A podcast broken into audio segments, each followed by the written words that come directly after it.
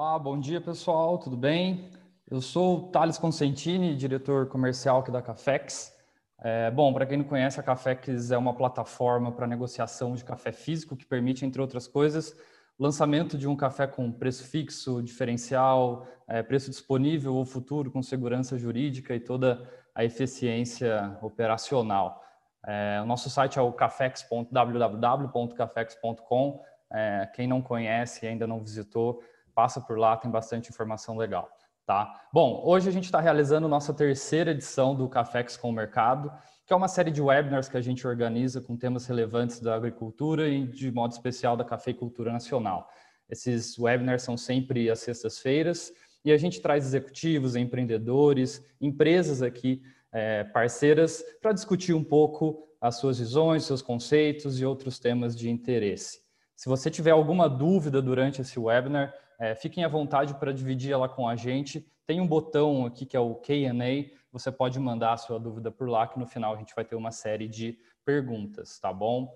Bom, hoje a gente traz o Rafael Coelho, que é o CEO da Agronal, fundador do Venture Capital W7, com foco em tecnologia, né? É, e membro de board de empresas como Colact, Menu e Clube do Malte. Rafa, obrigado por estar aqui com a gente. É, bom dia para você. Opa, bom dia, Thales. Obrigado você pelo, pelo convite. É um prazer, cara. Imagina. Bom, Rafa, a minha primeira pergunta é a seguinte: a gente sempre viu tecnologia evoluir de uma maneira direta em várias coisas do cotidiano nosso, né? Celular, computador, carro. É, Para quem não está acostumado com o mundo agro, pode até parecer que o agro é a mesma coisa desde sempre, né? Acho que muito da tecnologia que veio no agronegócio acabou sendo é, imputado no agro como genética, semente, defensivo, fertilizante. É, agora que a gente está começando uma nova fase de tecnologia no agronegócio e a gente começa a ver coisas que a gente não via antes, tipo marketplaces, gadgets com GPS, sensores, tratores autônomos, imagem por satélite. Bom, a minha pergunta é como que a tecnologia tem mudado a agricultura hoje e como que vocês é, aplicam isso, essa tecnologia nova na, na Agronal? Legal. Pô, vamos lá. Acho que falando então rapidamente sobre a Agronal, sem ficar no jabá aqui, vou ser bem, bem sucinto, é, a gente usa basicamente ciência de dados, é, de diversos tipos de, de, de dados, então desde é, dados satelitais, radar, meteorologia, é, diversos tipos de dados, justamente para que a gente possa ajudar empresas do agronegócio a tomarem decisões. Então, basicamente, é um, é um mercado B2B, tá? a gente trabalha com empresas. Então, a gente presta serviço desde para empresas logística, por exemplo, uh, para que eles tomem a decisão exatamente para onde que eles vão mandar os trens, o, o, o, os caminhões, uh, de acordo com o plantio e colheita da safra é, até também indicativos de quebra de safra, coisas do gênero, seja ele numa micro-região numa macro-região. E até bancos também, por exemplo, na tomada de decisão é, é, se vai fazer um empréstimo para um fazendeiro ou não. É, então, acaba que os nossos dados são, são, são bem importantes nas tomadas de decisão. A gente consegue ver os últimos cinco anos de, de, de safra do Brasil inteiro é, e entender exatamente como é que o produtor foi, o que, que ele plantou, o que não plantou. A gente usa inteligência artificial para isso, né? todos os nossos modelos são baseados em, em AI, Machine Learning. É, enfim, depois a gente vai falar, acho que a gente vai acabar entrando um pouquinho no tema. É, então, a gente faz isso de uma forma bastante, é, enfim, interessante e depois a gente pode dar alguns exemplos. É, sobre especificamente a, a, sua pergunta, Thaís, eu acho que assim, a tecnologia ela, tá, ela sempre foi ligada ao agro, né? Eu acho que a gente tem, talvez eu, eu, eu ouvia bastante esse tipo de coisa, ah, o agronegócio está entrando, está começando a, a usar tecnologia, é, isso não é verdade, né? O agronegócio usa tecnologia há muitos, muitos anos, né? A diferença é que a gente, como você mesmo comentou, a gente usava talvez tecnologias biológicas, né? É, e a gente passou a usar tecnologias mais uh, de hardware é, e mais recentemente software. Então, eu acho que a gente, eu acho que a tecnologia ela está intrinsecamente ligada é, ao agronegócio é, e ela tem mudado bastante. Talvez, se eu pudesse dizer o que, que eu acho que mais mudou no agronegócio nos últimos anos é é basicamente que ela tem é, a tecnologia tem facilitado a, o, a ligação entre o campo e a cidade. Eu acho que antes você tinha é, um distanciamento muito grande, então grande parte das, uh, dos, dos, negócios que aconteciam acabavam acontecendo realmente no campo. é, o produtor ficava extremamente focado no campo, então ele tinha que estar é, na fazenda basicamente grande parte do, do tempo dele. É, e eu acho que a partir de agora a gente começa a ter mais gente da cidade podendo ajudar no campo. Então a gente vê desde é, a possibilidade do fazendeiro realmente ver as coisas, a, a fazenda dele, é, a produção, é, seja isso uma agricultura, pecuária, é, à distância. Então a gente enxergar isso estando, por exemplo, tá, no, no, meu caso aqui, eu estou em São Paulo hoje, apesar de eu ser, eu sou de Campo Grande, tá, Mato Grosso do Sul. É, estou em São Paulo uh, e a gente poder analisar coisas na fazenda, é, inclusive histórico, sem precisar estar lá necessariamente. É, então, acho que primeiro, na minha cabeça, acho que primeiro de tudo é que ela, ela, ela liga mais o campo à cidade.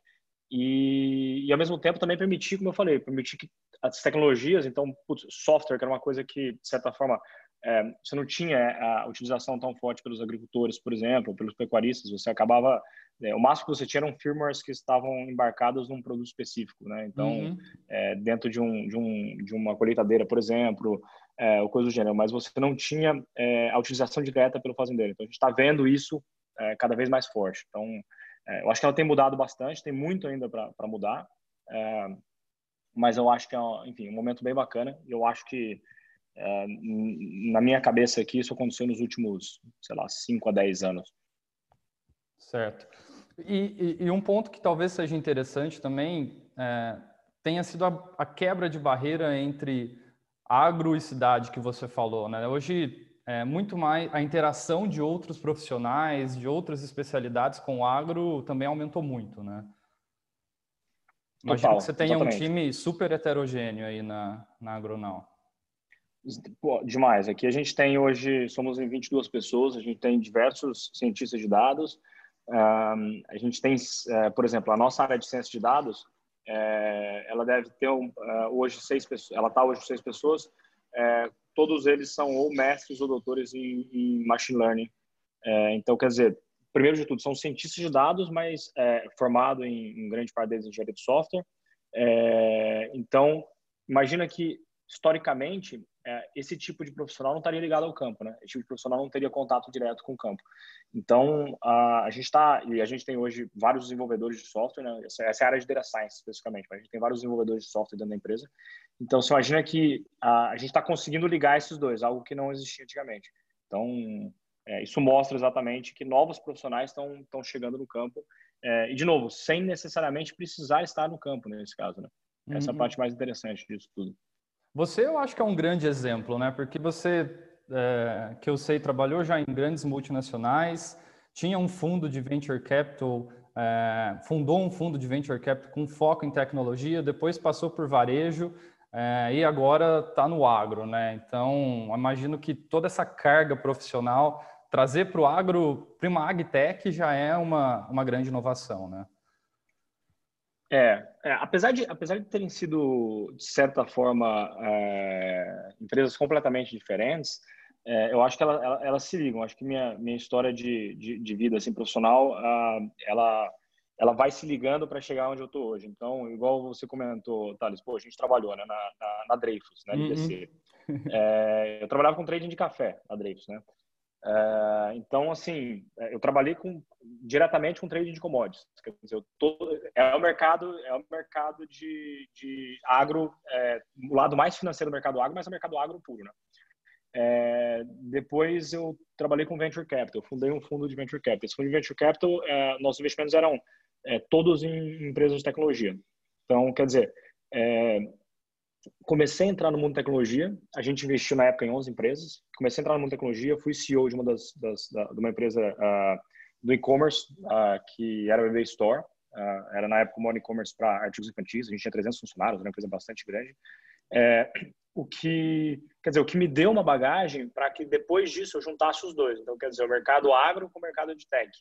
E aí, nesse momento, foi quando a gente, é, por isso que para mim a, a AgTech hoje, e aí a gente se posiciona mais como uma AgFintech, né? Então, é uma fintech dentro do mercado agrícola, é, me dá bastante bagagem para que a gente possa hoje entregar valor aqui dentro da Agronal. Então, é, como eu falei, eu também trabalhei, eu, eu, fiz administração de empresas pelo INSPER, então eu já tinha é, é, conhecimento de, do mercado financeiro, né? Até o, o trade em si dá bastante bagagem financeira, é bastante importante, né?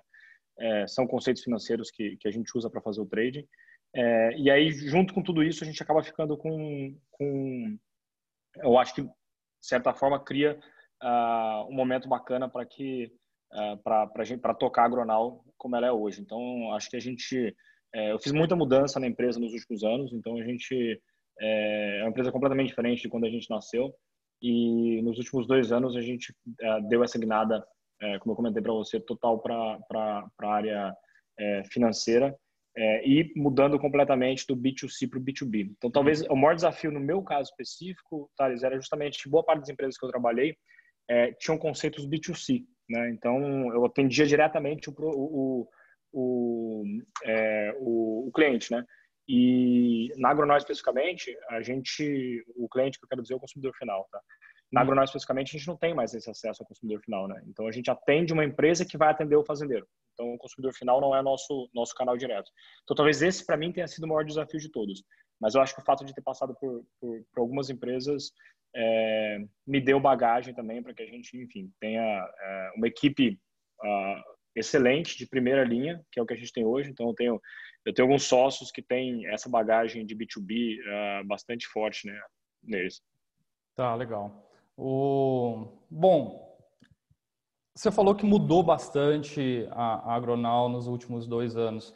Eu queria que você falasse um pouquinho quais são os desafios para uma agtech hoje no Brasil. É, na sua opinião, o que, que funciona, o que, que precisaria funcionar melhor? É, e aí, emendando depois, eu queria que você falasse um pouquinho das oportunidades que o produtor tem é, com essas empresas que estão chegando. A gente sabe que o ecossistema de, de agtechs aumentou exponencialmente aí nos últimos cinco anos, tem solução para praticamente tudo. É, eu queria que você falasse como que o produtor pode aproveitar isso daí. É, legal. Ah, vamos lá, com relação a desafios, é, Thales, eu penso o seguinte, eu acho que grande parte do, do o maior desafio, na minha opinião, com relação à agtech é o ciclo em si, né? Vamos lembrar que a gente está lidando com safras agrícolas, né? Então a gente tem grande parte das safras agrícolas são ciclos anuais, né? Uhum. Uh, com algumas exceções, claro. Mas uh, imagina o seguinte: imagina que você eh, cria um produto para vender para o produtor de soja, por exemplo. É, você chega para fazer a venda, esse produtor de soja ele falou assim: legal, vamos fazer um teste, né? Vamos fazer a POC, a famosa POC. Vamos fazer o teste. Se der tudo certo, eu compro de você. E aí você vai fazer a POC com o produtor. Quer dizer, ele faz a POC nesse ano, certo? Ele fala, legal, ano que vem eu compro. Imagina, por uma startup que, de certa forma, você pensar no modelo tradicional, né, a velocidade que você tem que dar, é, você, provavelmente a empresa não tem nem caixa para chegar um ano depois, concorda? Então ela fala assim, putz, eu vou fazer uma POC que provavelmente não vai ser paga, que é boa parte dos, dos casos das POCs não são pagas, né? Não vai ser paga, ou seja, não vou ter, não vou ter receita nenhuma aqui. E depois disso, ano que vem eu vou descobrir se, se eu vou descobrir esse ano se deu certo ou não, e ano que vem eu, eu vou ser contratado. Então, quer dizer, é, eu acho, na minha opinião, o maior desafio é o ciclo em si. E, uhum. e interessante, tá? Isso aqui é uma coisa que eu vi bastante quando logo que eu comecei a, a, a, a entrar no mercado de agtech, né? É que boa parte das pessoas não tem essa visão. Então, você tem muito empreendedor que começou o mercado, talvez até porque é, a Agtech chegou um momento que ela ficou, entrou no hype, né? Então todo mundo queria ter uh, é culto no mercado uma Agtech, né? É. é um negócio legal você. É, um negócio legal. Exatamente. É, não, todo mundo queria, todo mundo queria estar, né, no mercado agrícola. E aí depois você descobre que putz, o mercado segura o PIB e aí numa pandemia como essa você vê que o único, o único, uh, o único setor que, que conseguiu segurar é, a queda do PIB foi, foi o agro novamente. Então quer dizer, todo mundo quer quer estar no agro. É, então você acabou que você teve uma grande quantidade de pessoas é, de tecnologia entrando no agro. Então quer dizer, você tinha pouco ag e muito tech. Né, dentro das empresas. E aí acontecia exatamente isso. A pessoa não entendia o ciclo, por exemplo, de venda, né, que é longo. A pessoa não entendia que o fazendeiro uh, tem uma cabeça bastante diferente, né? O fazendeiro, ele, ele eu acho, uh, a gente é engraçado que a gente ouve. Ele tem uma versão a risco muito grande, né? É, então, ele tem uma versão a risco muito grande do que ele desconhece, né? Porque, por exemplo, é engraçado que eu ouço muito isso. O fazendeiro é muito conservador. Né? O fazendeiro não é conservador. Eu acho, eu acho que o fazendeiro é uma das, é uma das figuras mais é, risk-taker que existe. Pensa no, pensa no seguinte, Thales, pensa, no, pensa nos gaúchos que saíram do Rio Grande do Sul e foram, foram parar no, no Mato Grosso, quando não existia absolutamente nada no Mato Grosso, é, abriram as áreas lá e começaram a plantar soja uh, e virou o que virou, né? Depois, uhum. enfim, outros casos como Matopimba, tudo mais. Então, assim, quer alguém mais risk taker do que esses caras, né? Que, que fizeram isso? Então, é, eu costumo falar que eu acho que o fazendeiro ele não é conservador, pelo contrário. É, eu acho que ele é bastante agressivo, de modo geral. O problema é que ele não gosta de tomar risco no que ele não conhece, né? Eu acho que a maioria das pessoas são assim. É, então, acho que a, a gente precisa primeiro passar para o momento de explicar mais ao fazendeiro uh, o tipo de tecnologia que está sendo usada, está sendo implementada. É, eu tenho, tenho, um caso real que um sócio nosso conta aqui, que ele falou que tem uma startup que ele era investidor, que foi na foi numa fazenda e tinha literalmente uma plaquinha na porteira de entrada da fazenda, escrito assim: não falamos com startups. Então, assim, isso mostra um pouco, cara, do quanto, quantas startups provavelmente chegam, chegaram lá, né? Uhum. Deve ser uma fazenda próxima da cidade e tudo mais, né?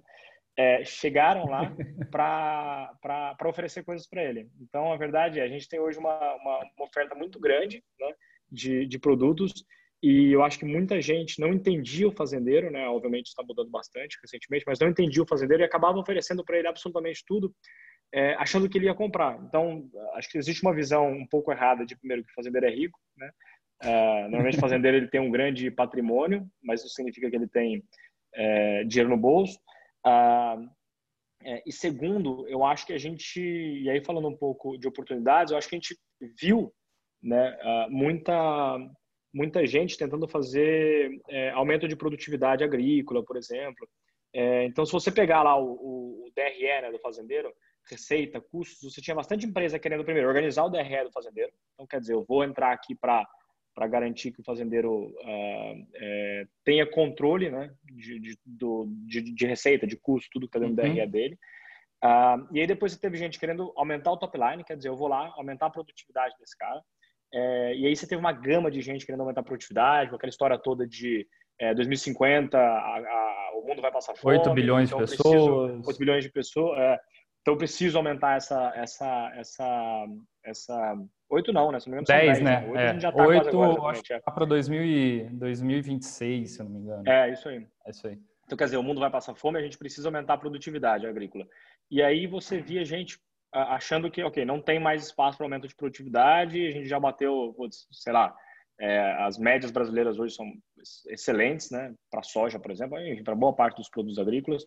Então a gente chegou num topo. Aí eu vi, sei lá, semana, as últimas semanas eu li, eu estava lendo uma, uma coisa bacana, uma tecnologia bem brasileira de irrigação de luz, onde o cara, ao invés de fazer irrigação, ao invés de colocar água, né, o, o pivô central ele joga água uhum. durante o período de, de, necessidade de irrigação e durante a noite ele acende luzes, né, é, para simular o sol. São luzes oh, é, bem fortes e, e, começou em Minas Gerais, interior de Minas, tá? E, e as médias de produtividade é, desse pivô específico foi para 165 sacos por hectare, cara, de soja. Ô, louco. Então, assim, é coisa irreal, irreal, né? Eu impensável. Então, você achava que você tinha atingido o limite de produtividade, provavelmente, de repente aparece uma tecnologia como essa. Então, acho que a gente tem muita oportunidade é, é de mercado aí que ainda não está explorada. E aí, putz, tanto de gente que tenta fazer redução de custo. Então, acho que a gente uhum. tem bastante. Se você olhar o DRE do produtor, acho que você olhar é, pedaço a pedaço desse DRE, cara, o que tem de oportunidade para fazer com que a linha final, né, o bottom line do, do produtor seja maior, é, é incrível. Então, Nossa, desde preço, legal. por exemplo, né? Na minha cabeça, por exemplo, acho que pouca gente lida com preço. Então, assim, todo mundo está lá querendo fazer o produtor produzir e tudo mais, mas ninguém ainda parou para fazer uma análise de, putz, como é que eu faço, que, como eu faço que o, com que o produtor venda melhor esse, esse, é, esse produto, né? Então, é, não só diminuir o intermediário em si, que é, um, enfim, uma cabeça que a Cafex mesmo é, é, tem, né, fazer essas ligações mais diretas, mas também ah, de, de aumentar mesmo, fazer com que o, o, a precificação seja feita no momento correto, que o produtor possa fazer a venda ah, do produto dele no momento correto, e não que ele dependa de alguém para fazer isso para ele, né? Uhum. É, e por aí vai. Não, e, legal. Putz, se eu, se eu puder falar de é, fazendo um, um outro gancho aqui. A gente está com tempo, tá, né? Posso? Estamos, temos, temos 10 minutinhos ainda, pode falar. Boa. Falando sobre as oportunidades que o produtor tem, né? É, o que, que a tecnologia poderia fazer para ele, eu enxergo talvez que. Imagina o seguinte, Thales, a gente, a gente durante muitos anos, né? Você tinha. É, você tinha basicamente é, a força bruta, ela era replicada. Então, vamos lá, a gente tem lá os tratores, né? Que a gente falou aqui mais cedo, os tratores, colheitadeiras, tá tudo legal. O que, que eu estou fazendo? Eu estou simplesmente replicando a força bruta, né? Então, quer dizer, são cavalos de potência, né? Uhum. É, eu tô, tô saindo do cavalo e transformando esse cavalo em uma máquina. É, aí depois você tem todos as, todas as, os, os ativos biológicos que a gente começou a, a, a passar de, de, de é, GMO, né? Uh, novos varietais criados pela Embrapa, enfim, diversas outras coisas que nada mais é do que a, a, as patentes, elas são réplicas de um conhecimento que foi de alguma forma gerado grande parte das vezes dentro da academia, né? Isso simplesmente sendo replicado. E eu acho que a gente está no momento que, na minha opinião, é isso é completamente é, mudança de paradigma absurda. E aí eu vou puxar a sardinha para o nosso lado, é, que é o, o, momento da inteligência artificial. Então, acho que partir, o, o que o machine learning vai ter capacidade de fazer é, vamos lá, a gente tinha a capacidade de replicar a força humana. Fizemos isso com as máquinas. Depois você tem uma capacidade de disseminar é, o conhecimento que foi criado em algum lugar. Está entrando no momento onde a gente está é, tendo a capacidade de, de, democratizar a inteligência. Então, uhum. basicamente, eu acho que o que o, os modelos de machine learning e AI tem, vão ter capacidade de fazer no, no, é, no, no médio prazo é basicamente colocar um, replicar os, os melhores cérebros humanos em, é, hiperlocalmente. Então, eu vou ter capacidade de, de, de colocar, por exemplo, um, não só de replicar uma inteligência que foi criada, mas criar novas coisas de forma hiperlocal. Então, eu vou fazer uhum. com que, por exemplo, o fazendeiro tenha do lado dele o melhor professor de, de, de estatística, é, de, de, estatística ou o melhor professor de Exalc é, sentado do lado dele uh, praticamente para a vida inteira. E não, de novo, né, não é que o professor criou algo no Exalc e ele está mandando essa patente para o fazendeiro. Não, ele está criando junto com o fazendeiro lá em tempo real. Então, ah, acho legal. que a gente vai ver, a capacidade que a gente vai ver com essa disseminação de inteligência, cara, é coisa assim, é fora do comum o que a gente tem hoje ainda.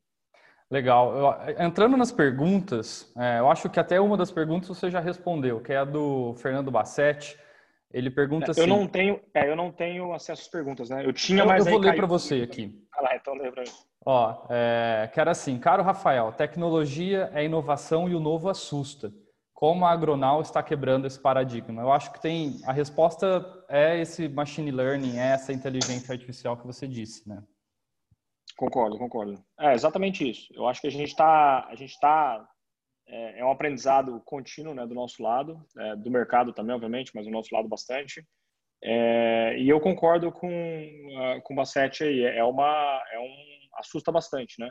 É, a tecnologia assusta, mas lembra que foi assim durante todas as todas as revoluções que a gente teve, né? Revoluções tecnológicas. É, ela parecia assustar e no final das contas ela ela veio para melhorar. Então é, eu, eu não acredito que a gente vai ter uma uma revolução é, no sentido de, que crie que justamente a disrupção venha para não quebrar barreiras que sejam que venham para o bem, mas é, sim para o mal. Isso eu não acredito.